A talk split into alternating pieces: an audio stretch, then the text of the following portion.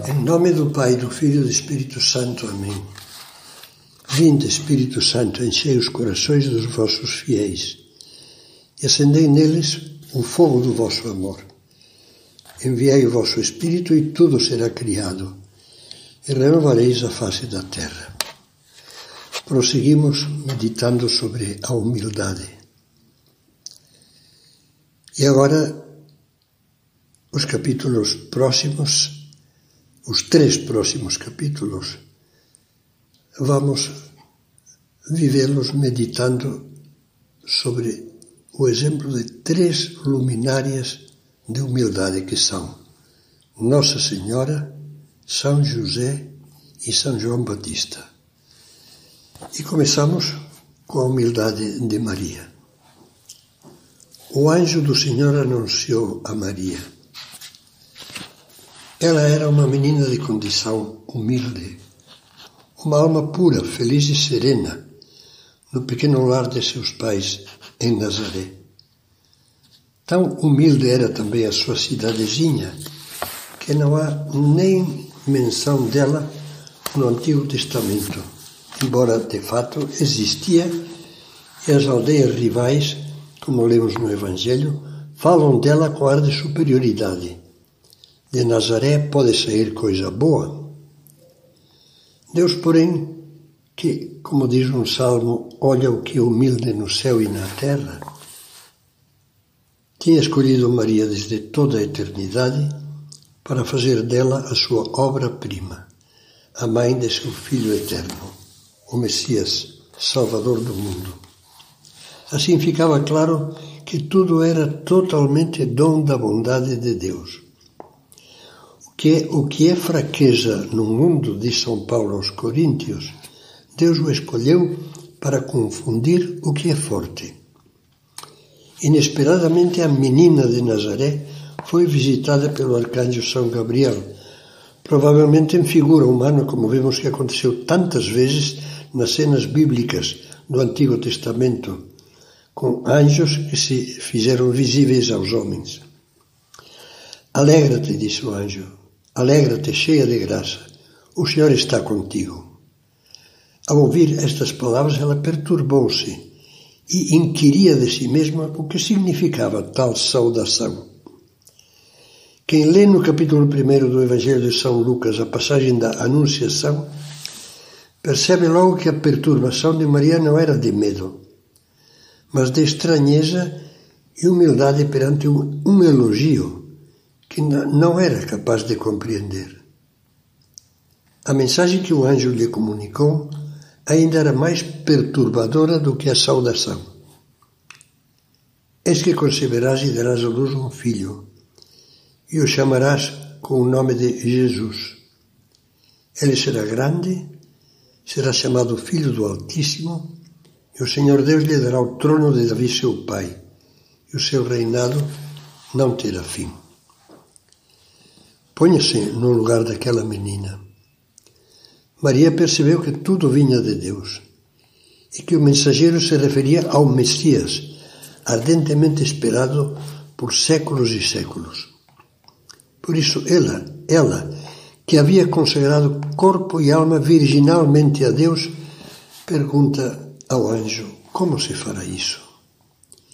E o faz porque quer entender, quer saber como poderá abraçar o que Deus lhe pede. Ela sabe até por instinto sobrenatural que nada disso será mérito dela, nem lhe passa pela cabeça. Será só coisa de Deus. E o anjo explica-lhe: O Espírito Santo virá sobre ti, ele agirá. Bastou isso para que ela se entregasse confiante à vontade do Senhor. Eis aqui a serva do Senhor, faça-se em mim segundo a tua palavra. Depois de descrever o mistério da encarnação do Filho de Deus no seio imaculado de Maria, esse evento esperado pelos séculos, o Evangelho de São Lucas nos mostra duas belíssimas manifestações de humildade de Maria. Primeira, na mensagem da Anunciação, o anjo mencionou de passagem um milagre operado por Deus em Isabel, a mulher idosa, parente de Maria, que fazia seis meses estava esperando um filho, aquela que chamavam de estéril. O anjo mencionou isso a Maria só para lhe confirmar que para Deus nada é impossível. Maria, porém, captou na hora que uma parente idosa esperava o primeiro filho e que iria precisar de ajuda. Por isso, diz o Evangelho, dirigiu-se com pressa para a região montanhosa, a uma cidade de Judá, a casa de Isabel e Zacarias. E lá ficou ajudando até que nasceu um menino que seria conhecido como João Batista, São João Batista. Viu? Maria, a obra-prima de Deus, esqueceu-se totalmente de si nem pensou por um segundo na sua importância e foi servir, ajudar. Já antes, ao responder ao anjo, chamou-se a si mesma espontaneamente a escrava, a serva do Senhor. Isso não nos diz nada. A nós, tantas vezes inchados de vaidade como o sapo da fábula, como é que vemos os outros e as suas necessidades?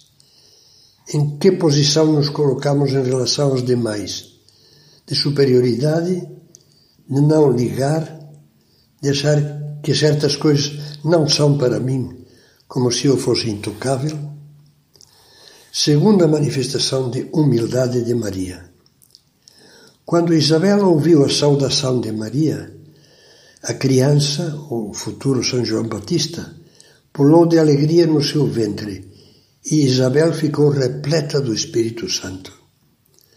Nossa Senhora já trazia Jesus em seu seio e foi instrumento de Cristo, mesmo antes de que o Redentor nascesse, para que a graça do Espírito Santo chegasse a Isabel e seu filhinho. Movida pelo Espírito, Isabel exclamou: Bendita és tu entre as mulheres e, e bendito o fruto do teu ventre. Feliz a que acreditou porque será cumprido tudo o que lhe foi dito da parte do Senhor. Maria desviou logo de si esse louvor e encaminhou-o para Deus. A humildade de Maria de São José Maria derrama-se no Magnífica. Toda essa oração, lá, no momento em que encontrou Isabel, é expressão de uma humildade, humildade impregnada de gratidão e do desejo de dar a Deus e não a si mesma toda a glória. A minha alma, dizia Maria, engrandece o Senhor. O meu espírito exulta de alegria em Deus, meu Salvador, porque olhou para a humilde condição da sua serva. Eis que por isso todas as gerações me chamarão feliz, pois o Todo-Poderoso fez em mim coisas grandes, e o seu nome é santo. Maria foi a primeira porta da humildade na história, na história da humanidade decaída. Deus Salvador entrou por ela no mundo e veio e continua a vir à procura de você, de mim, de todos, de toda ovelha perdida à espera de que lhe abra no coração uma porta de humildade. Repitamos com São José Maria. A humildade de Maria derrama-se no Magnificat e tu e eu, que somos, que éramos uns soberbos, prometemos ser humildes.